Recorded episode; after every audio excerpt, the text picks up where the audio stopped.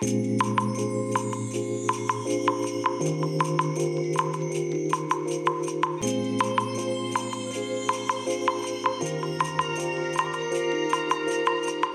い、おはようございます。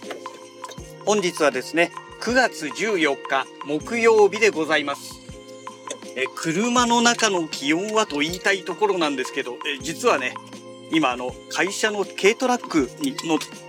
乗乗っているというか運転し始めたところでして、えーよいしょ。もう久しぶりに運転すると、すごく運転しにくいですね。えっ、と、気温が今もうわからない状況でございます。えっ、とね、朝ね、会社の軽ワゴン乗った時にはね、26. 点何度、ちょっと小数点以下忘れちゃいましたけど、26度台ということでしたね。えっ、と、私の声がね、ちょっと反響してるような感じだと思うんですよ。まあ、それはもう単純にね、あの、軽トラックの中なので、えー狭い空間ですから、私の声がね、すぐこのガラスとかいろんなものに当たってね、まあ反響しているという、まあそんな状況ですので、ね、あの、ご了承いただければと思います。はい。えー、それでね、まあちょっと聞き取りにくい声なんと、それからかなりうるさいということでね、おそらくノイズリダクションが効いてね、えー結構声がおかしくなっているんじゃないのかなと。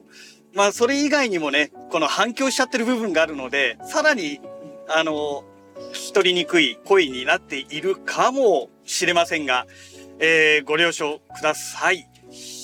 えーそれでね、まあ、今日のお話なんですけれども、本当に久しぶりなんですが、ちょっとね、カメラのね、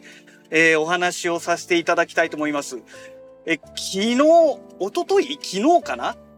どうもね、あちこちでね、新しいカメラが発表されたみたいなんですよ。ね。いや、びっくりですね。私もここ最近あんまりね、カメラのネタってね、全然ね、もう情報そのものを集めていなかったので、なんとも思っていなかったというかね、まあ知らなかったという部分があるんですけれども、まずね、えっ、と、富士フイルムからですね、えー、ラージサイズのミラーレスカメラ GFX100 の後継機、えー G、GFX100-2、まあ、マーク2ということでしょうかね。えーこれがね、発表されました。ね。えー、これがね、なかなかね、もうね、化け物みたいな、この仕様になってるみたいでして、まあね、あの GFX100 と、あと私が持ってるね、GFX100S とね、えー、まあ、同じね、画素数ということで、えー、1, 1億200万画素の、まあ、センサーサイズということなんですけれども、あのね、連写にね、程よく強くなった上に、動画性能ですね。これがね、かなり良くなったみたいなんですよ。で、まあ当然ね、動画撮影に良くなったということは、まあ、イコール、えー連写にも強くなるというね、えーまあこういうことにつながってくるわけなんですけれども、本当にね、すごくね、性能が上がったということで、うーん、ちょっと侮れないなというところがあってですね、えー最新のセンサーなんかがね、最新のこの富士フイルムの APS-C のカメラですね、えー H、HX、2S だか S2 だかなんか忘れちゃいましたけど、なんかそんな型番のね、最新の APS-C のカメラありますけど、これとね、同じ、あのーエンジンを、画像処理チップのエンジンをね、えー搭載してるということらしいんですよ。えーですのでね、だいぶね、良くなっているらしいんですね。で、実は今朝ね、えマストドンでも、あの投稿したんですけれども、え YouTube でね、本当に今朝公開された、え動画で、私がね、Twitter 時代にフォローさせていただいていたプロのカメラマン、まあ、カメラマンと言ってもね、どちらかというと動画寄りのカメラマンの方なんですけど、鈴木なんとかさん、フルネームで覚えてなくてごめんなさい。えーその方がね、GFX100S をね、えーフォロー、私がフォローさせていただいてから途中からね、購入されて、どうもお仕事でも使われるようになったみたいなんですけどね。で、えーこの方が GFX100-2 をどうもレビュー用でね、メーカーから支給されているみたいですね。で、それでね、8K の動画と 4K の動画、これがね、YouTube にアップされていたんですよ。で、早速ね、えー、YouTube のおすすめで出てきましたので、私見てみたんですけれども、まず 8K の動画、えー、海岸沿いでね、えー、撮影したあ、していた動画なんですけれども、これがね、綺麗なんですよ。まあ、8K だから当然綺麗だよねという話になるんですけれども、ちゃんとね、このオートフォーカスが、まあ一部ね、外していたところはありますけれども、まあそれでも大体、こう、8K で、しかも、あのー、明るいレンズを使ってね、えー、それで、ほどほどに追いかけていたというシーンとですね、で、なんと言ってもですね、びっくりしたのが、8K の動画で、手ブレ補正、えー、これがね、かなり効いてるんですよ。手持ち撮影で 8K 動画を撮っていたらしくてですね。いや、これすごいよね、と。さすが、あの、8段分の手ブレ補正ってすごいなと。思わされたのがまず1点。えそれからですね、え 4K 動画もオートフォーカスで、え 55mmF1.7 っていうね、今回新たに発表された新しいレンズですよね。えこれを使った、え花火を、あの、楽しんでる女優さんのね、えモデルさんのね、えこういったあの動画がアップされていたんですけど、これもなかなかすごくてですね、いやー、すごいなと思ってね、オートフォーカスで撮っていて、あれだけ暗い、え、中で、ほぼほぼ合ってるんですよ。ね、ラージサイズですよ。あの、マイクロフォーサーズとか、APS-C とかフルサイズじゃないんですよ。ラージサイズのセンサーであれだけオートフォーカスが、あのー、合ってくれていれば、もう十分実用にね、えー、耐えられるのかなとえー、ただね、暗所ノイズについては、一部ノイズリダクションをソフトウェアでかけているということでしたので、まあちょっとね、100%鵜呑みにできない動画ではあったんですけれども、まあそれでもね、かなり綺麗な動画にはなってましたね。正直ね、あの動画を見てしまうと、いや、GFX102 欲しいなと。ね、思っちゃうんですよね。で、この GFX102 は、あの GS、GFX100S の後継機ではなくて、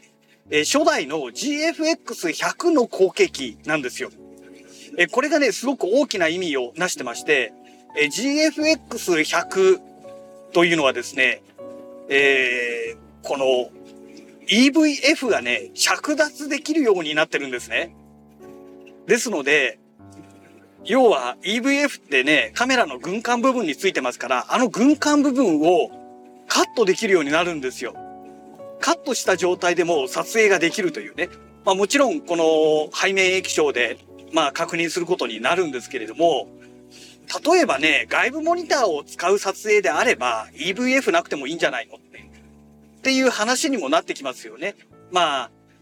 どちらかというとこれはね、動画寄りの考え方になるんですけれども、まあそういうことがね、できるようになっているので、うわ、これ個人的にはこれ全然ありだなと。まあお金に余裕があったらね、正直本当に欲しいレベルなんですよ。じゃあお値段いくらなんですかというお話になってくるんですけれども、値段がね、ちょっと想像以上にですね、結構いいお値段なんですね。えー、実売でね、えー、実売というか販売価格が115万いくら。税抜き。ということなんですよ。だから消費税入るともう130万近い金額になっちゃうんですね。いやー、130万ってちょっともう素人が出せるね、機材じゃないでしょうっていうね。うん。なんですけれども、まあ動画も撮れるカメラというふうに考えたら、うん、まあそれはそれでありかもしれないなっていう思いつつですね。いや、どうするべきなのかっていうのがね、今自分の中でね、実はものすごく葛藤があります。えー、っと、まあ、G、GH6 ね、私持ってますけど、パナソニックのね。え、このカメラを下取りに出しても多分ね、10万ちょっとにしかならないんじゃないのかなと、十数万にしかならないんじゃないかなとは思うんですけれども、まあ、GH6 をもう下取りに出して、で、GFX100S も下取りに出して、まあ、それでもね、50万に行くかどうかだと思うんですよ。まだ70万足らないんですね。70万、80万ぐらい足んないんですね。で、あとはね、あの、もう、マイクロフォーサーズのそのレンズ群ですよね。これをもう徹底的に下取りに出せば、うーん、まあ多分ね、80万ぐらいにはなると思うんですよ。まあそれでもまだ足らないなっていうね。まだ50万足んないですよね。ただ将来的にはね、それもありかなと。そうするとね、カメラがね、α6400 と GFX102 のみという形になって、スッキリしてくるんですよね。まあ、あとね、あれもありますけどね、あのー、ブラックマジックのカメラですね。BMPCC4K。これもありま、あの、中古でね、買いましたけれども、結局買ったはいいけど全然今使ってないっていうね。これ下取りに出してもね、多分4、5万、5万ならないかな ?4 万円台ぐらいじゃないかなっていう。まあちょっと調べてないからなんともわかんないですけど、感覚的には多分そんなもんだと思うんですよ。下手すると3万円台ぐらいかもしれない。えー、ですので、まあ下取りに出してもあんまり意味がないかなっていうのがあってですね。うーん、まあちょっとね、どうしようかなって、ちょっと考えてます。ただね、どちらにしても、すべて下取りに出しても全然お金が追いつかないので、あの、GFX102 を今すぐ買えるという状況ではないんですけどね。うん。まあでもね、いいカメラだなと思いました。願わくばね、あの、今ものすごい円安じゃないですか。ね2年前みたいに1ドル110円ぐらいであればもっと安く買えたはずなんですよ。今ね、2年前のその3月の頭から比べちゃいますと、ね、ええー、1ドルあたり16円ぐらい差がありますんで、1ドル16円変わっちゃうとね、全然違いますよね。金額が金額なだけにね。うん。だ1000ドル変わると、いくら？あ、それでも1万6千円？あ、そんなもん？あ、そんなもんなんだ。あれなんかもっと安くなるような。あ違う違う違う違う。16円じゃないよ。110円が、えっと、ごめんなさい。何考えてんだ ?110 円が146円ですから、え36円ですね。だから、1000ドル変わると、えっ、ー、と、3万6千円。2000ドルで7万2千円変わるわけですよね。うん、だから、ね、まあ、本体価格が115万ぐらいという感じですから、まあ107万ぐらい ?107 万ぐらいで買えて消費税が入って、まあ120万切るかどうかぐらい。という感じですかね。だからやっぱり10万ぐらいしか変わんないのか。うーん、なんか微妙だな 微妙ですね。まあそんなわけでね、GFX102 がここでね、発表されましたということですね。それと同時にね、昨日、これも昨日だったのかなパナソニックから、えっ、ー、と、G9 Pro 2というのがね、えー、発表されました。えー、G9 Pro の後継機種ということなんですけれども、えっ、とね、まあ、正直ね、最初ね、ん？これはすごいの出たのかなと思ったんですけれども、ある YouTuber さんがですね、OM デジタルソリューションの OM1、私もね、手放しちゃいましたけど、OM1 との比較をされてる方がいまして、えー、その比較動画で見ますと、あれ？なんだこれ、スペックよくよく比較すると、すごい中途半端だよねっていうことが分かってしまいまして、もう私の中では G9 Pro はちょっとないかなという状況ですね。えー、OM1 を手放した私から言わせると G9 Pro 2はですね、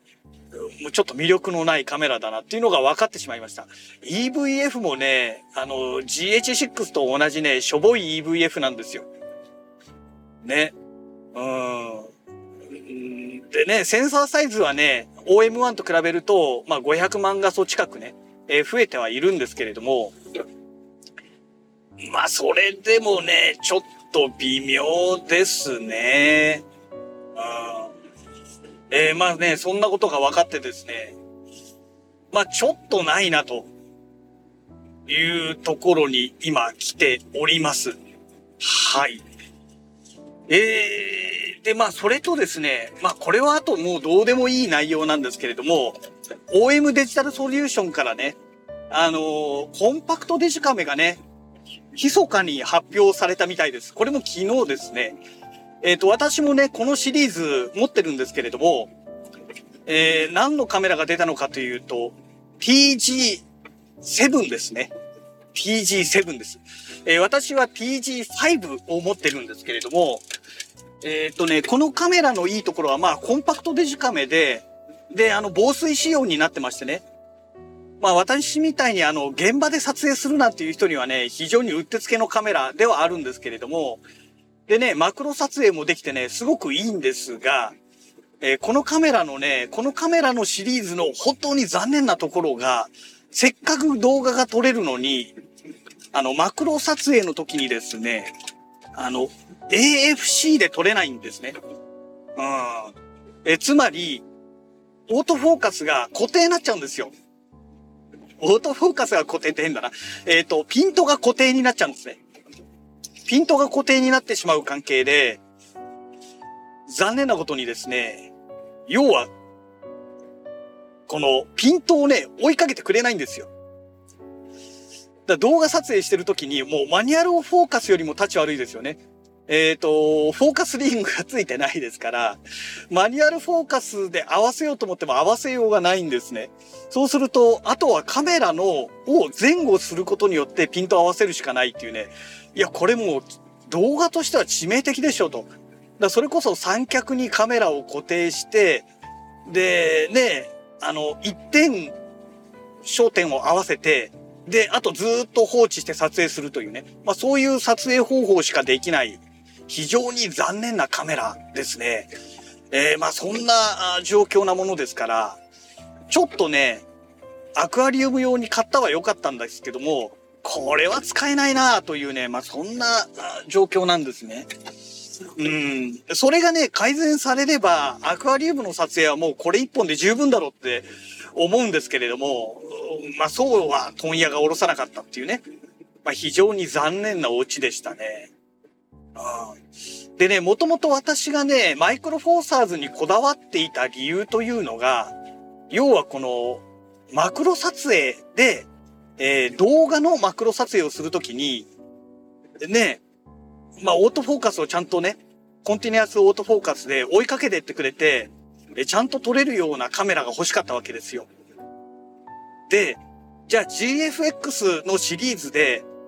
なんでそれができないのってなった時に、まあ、今回 GFX100II が出たことによって、オートフォーカスがだいぶね、性能が良くなったというふうに言われてるんですけれども、じゃあそれでいけるんじゃないかという話になるんですが、残念ながらなんですが、マクロレンズがね、まともなのがないんですよ。この G マウントのシリーズにね。これがね、もう何とも言えずね、もう最悪な状況なんですよね。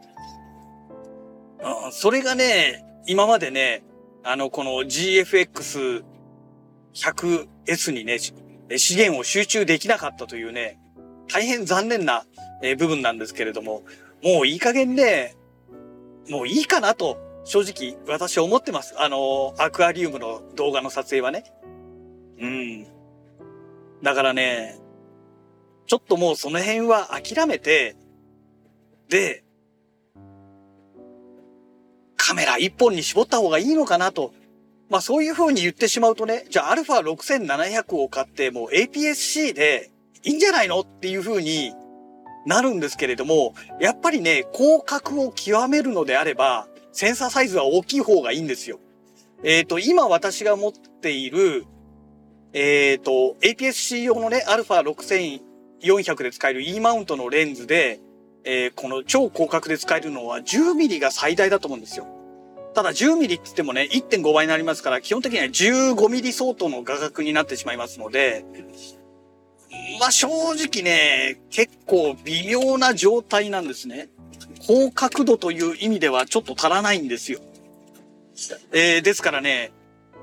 うーん、まあどうでしょうかね。やっぱりね、広角の撮影するには、ね、GFX100S 今持ってるカメラではね、え、まあこれはね、手放せないなというのが現状のところでございますね。うん。まあ、あとは、あの、シグマがね、フルフレームフォビオンセンサーを搭載したカメラを、ね、出してきてくれればいいんですけれども、まあ、ちょっとこれもね、正直いつ出てくるかっていうのがもう全くね、見当がつかない状態ですので、うーん、あんまり期待できないなというのが本音ですね。まあそんなわけでですね、まあ今日は久しぶりにね、えー、カメラのお話をさせていただいた、いただきましたけれども、まあ細かいね、スペックなどのお話はね、もう有名なね、YouTuber さんとかね、いろんな人がね、細かいレビューやってますので、まあそちらをね、えー、ご確認いただければと思っております。はい。えー、そんなわけで、今日はね、ちょっとゲ、あの、軽トラできて、えー、某物件のところまでちょうど今着きましたので、えー、この辺りでね、本日のラジログは終了したいと思います。それではまた。